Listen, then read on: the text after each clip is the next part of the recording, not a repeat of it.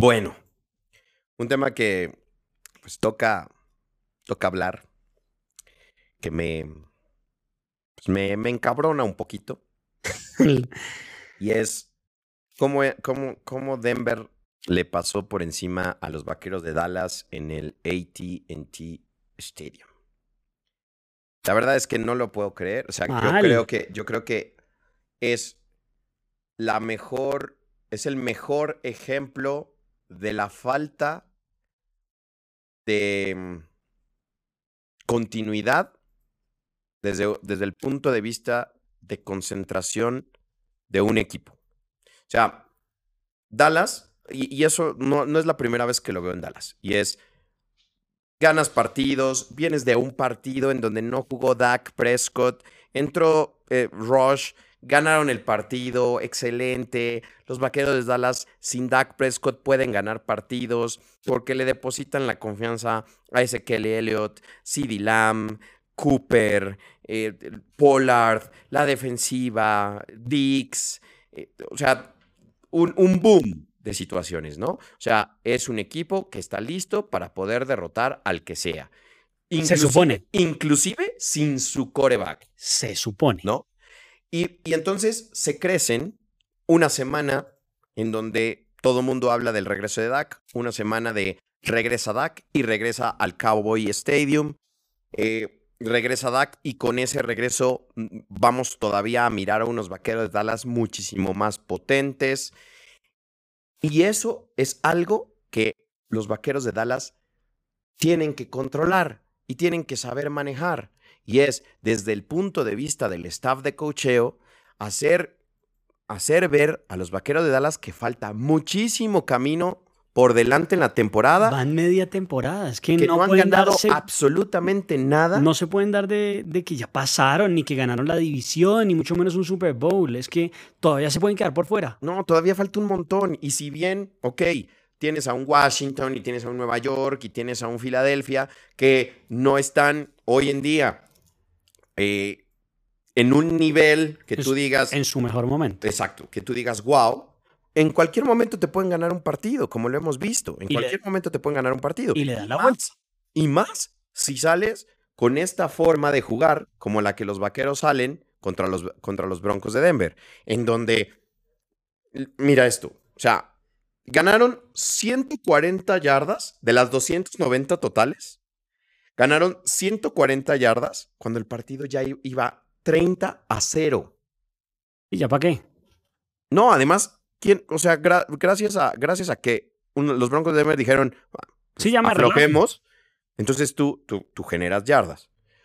Entonces, no, no puede ser. O sea, realmente eso es falta de disciplina, falta de concentración en el equipo. Y eso, nuevamente, para mí, es un tema del staff de coacheo. Es un tema de apretar las cosas. Es un tema de decir, sí, somos un equipo contendiente, somos un equipo que se encuentra haciendo las cosas bien, pero que aún no ha ganado absolutamente nada. Toda, toda esta semana los vaqueros de Dallas estuvieron en conferencias de prensa, entrevistando a CeeDee Lamb, entrevistando a Parsons como el, el- el novato defensivo del año, y hablando de esto y hablando de aquello, y Jerry Jones en diferentes medios de comunicación de que si veía que, que, que este es el, el- el- los, nuevos, los nuevos vaqueros de Dallas para ganar no solamente uno, sino varios campeonatos. ¿De qué están hablando? No han ganado nada. Y eso se ve reflejado el domingo. Tres cuartos consecutivos con cero puntos. Explícame esa estupidez. Y solo hasta el cuarto cuarto, que es básicamente lo que dices, los Broncos dicen como, esto ya no tiene reversa. Ya, sentemos a, a un poco para que descansen y manden a los otros. Manden a ver qué podemos hacer. Y aún así, 16 puntos. Te digo, es el clásico. 16 y se dejan anotar otros 11. Sí, claro. O sea, es el, el- el- el- el ejemplo clásico de un equipo que siente que, que por pararse en el terreno de juego, ese partido está ganado.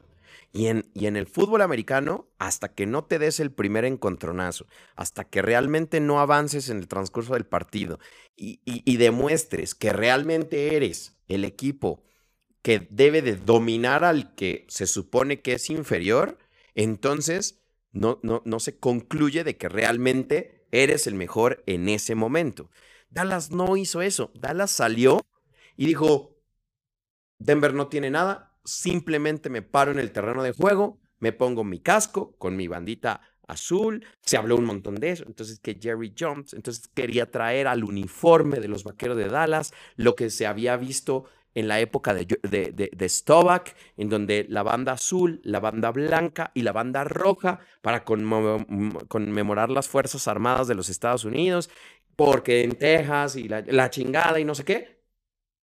En lugar de estar enfocados en poder demostrar y en poder seguir teniendo una racha ganadora para realmente seguir consolidándose como un equipo contendiente, decidieron desconcentrarse, desenfocarse en el transcurso de la semana y se toparon con unos Broncos de Denver que estaban preparados. muy bien preparados, que a pesar de haber perdido a Von Miller en el cambio que hicieron con, con, Los Ángeles Rams, no pasó absolutamente nada. Controlaron la carrera, controlaron el pase. Eh, los, vaqueros de Dallas, CD Lamb tiró pases, Cooper tiró pases.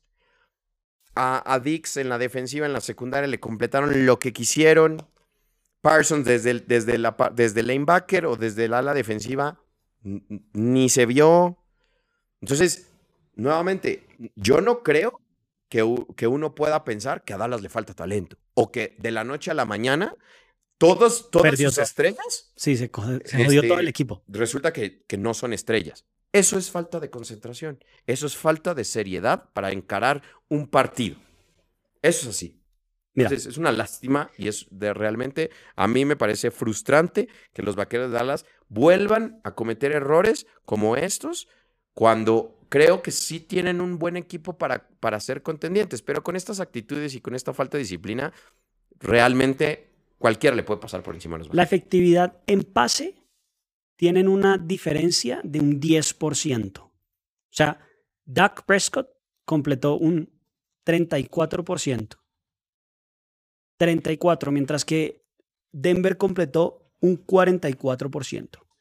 Y en carrera, que debería verse altamente la diferencia, Dallas completó un 56%, mientras que Denver completó un 49%. O sea, no es comparación. Ahora te voy a dar los números de, de, de cada de a 20 yardas. Entonces, en las primeras 20 yardas, Dallas completó un 100%. Una sola. de ahí, de ahí de la 21 a la 40 completó un 46, pero en la mitad del campo, un 24% tienen un promedio de yardas de 1.9 yardas en la mitad del campo. Vuelve y sube a un 38% de la yarda 40 a la 21 del otro lado y al finalizar un 60%. Supongo que ese 60% fue que llegaron dos veces en el último cuarto y anotaron esas dos veces, o bueno, no pueden ser dos porque sería el 100%, pero llegaron cuatro veces, cinco veces y anotaron es suficiente. Voy con Denver. Denver en sus primeras 20 tiene una efectividad del 60% y fueron 10 jugadas. De la 21 a la 40 tuvo un 44 y tuvo 18 jugadas. En la mitad del campo tuvo un 55. En la 40 a la 21 tuvo un 38 y disminuye y llegando al touchdown a la zona roja un 30%. Pero dominadísimo el centro del campo. O sea, en todo el tiempo te mermaron todo el tiempo en el partido te mermaron tu ataque en la mitad del campo y entregas el balón y arrancas desde bien atrás, que es lo que se está mostrando acá. Arrancas de atrás y vas avanzando y vas avanzando y vas avanzando y de repente anotaste. Anotaste un touchdown, anotaste un gol de campo. Sí, de pronto no necesitaste llegar tanto a la zona roja porque gol de campo, gol de campo, gol de campo, gol de campo. De acuerdo. Y, lo, lo que te das cuenta es la defensa de los vaqueros de Dallas no generó eh, lo que había generado en partidos pasados, como es intercepción y anotación, fumble y anotación. O sea, no generó, no se puso la defensa de los vaqueros de Dallas directamente en el marcador. Entonces, lo que hizo Denver fue, voy a jugar conservador, voy a jugar de manera eficiente, llego a, zonas donde puedo generar puntos y lo que dices, sacó puntos, sacó, sacó, sacó un gol de campo por aquí, sacó otro por acá. Y lo que hago es concentrarme en evitar que los vaqueros gestionen su ofensiva de manera correcta. Y si a eso le sumas, a eso le sumas que había cero concentración y tiran pases y salen, y salen en falso y hay holding y todo eso, pues, pues era, era claro que, que los vaqueros de Dallas no iban a poder ganar este partido. Mira, te voy a dar un dato que me parece, o sea, no lo tenía en mi radar y acabo de buscarlo por curioso. Y qué impresión de resultado esto. El tiempo de Dallas con el balón es de 18 minutos con 48 segundos. Lo cual quiere decir que el tiempo con, de los Broncos 41 minutos con 12 segundos. Dominados, güey. Además, entregan un balón y hacen un y, dan una intercepción. En faltas están exactamente iguales, 5 y 5, que entregaron 38 yardas y el otro 37. Los Dallas además causan 4 despejes, mientras que los Broncos hacen 3. Derribes permitidos permitieron más los Broncos. Pero yardas totales, 407 para los Broncos, 290 para los eh, Dallas Cowboys. Yardas en pase están exactamente iguales, 2.17, 2.12. Los Broncos no es que estén haciendo mucho de pases y aún así están exactamente iguales y ellos que metieron a Dak Prescott precisamente que para el partido. Promedio por carrera, que aquí es donde yo creo que se las meten con todo y bolas.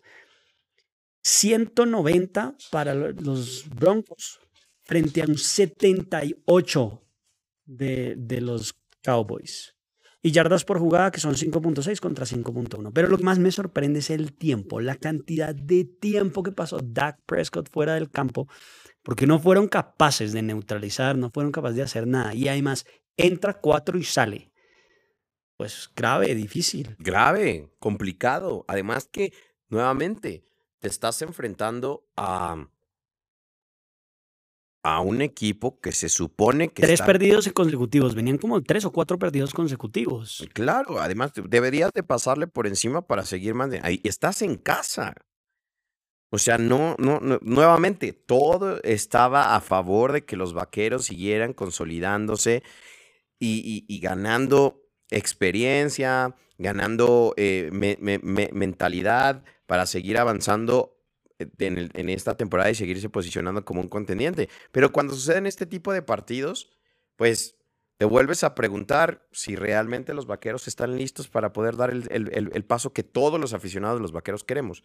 Eh, y para mí, nuevamente, no es que los jugadores em, hayan perdido su talento. Es que desde el punto de vista del staff de cocheo, no está esa frialdad Mm, y, poder de mando para decirles concentrados, no quiero pendejadas. Quiero que hagamos esto y esto y esto y esto y esto y cero, cero el tema de medios de comunicación y cero no sé qué más. ¿Quieres ganar un anillo de Super Bowl? Tú, tú has, tú, uno ha visto o tú has visto eh, a Tom Brady hablar más de lo necesario, salir en más comerciales de los necesarios, el, hacer más, a, a, Fournette como corredor de Tampa haciendo N cantidad de cosas por otros lados. No se habla de Tampa. ¿Qué se habla de Tampa? Y nada. ¿Qué se habla de, de, de, de los, los, grandes contendientes cuando se encontraban eh, listos para ganar un Super Bowl? Un, un, un, también un analista de fútbol americano que, que a veces yo, yo escucho él, por ejemplo, comenta, cuando un equipo se vuelve aburrido de que no hay noticias, pero gana y gana y avanza y avanza, pero se vuelve aburrido, es que las cosas las está haciendo bien. Porque no, no, no, no se habla del equipo más que para lo que está hecho. Y es domingo a domingo, buena ejecución de jugadas, buena disciplina, durante el partido, victoria, seguimos adelante. Siguiente domingo, buena ejecución de las jugadas, disciplina, partido ganado. Sí, yo, yo la verdad estoy esperando que esto que pasó sea un gran ejemplo para, para Dallas. O sea, que sea algo de despertar a Dallas Ojalá. para que dejen de andar haciendo tanta propaganda de lo que son, de lo que creen que son y que lo empiecen a demostrar. Sí, y además, nuevamente, a ver, desde, desde el 94, Dallas no ha conseguido otro campeonato. O sea, ya, ya ha pasado un tiempo bastante considerable como para que se pongan en estas y no logren lo que, lo que al final de cuentas se puede llegar a esperar de los vaqueros. Pero bueno, eso es lo que creo que, que hay que decir de este partido. Obviamente no le, no le vamos a quitar crédito a Denver. Este partido lo gana Denver y lo gana bien, precisamente por su buen, buen, buen playbook. Buen trabajo. Y buen trabajo, Buen trabajo y buena preparación. Sí, de acuerdo.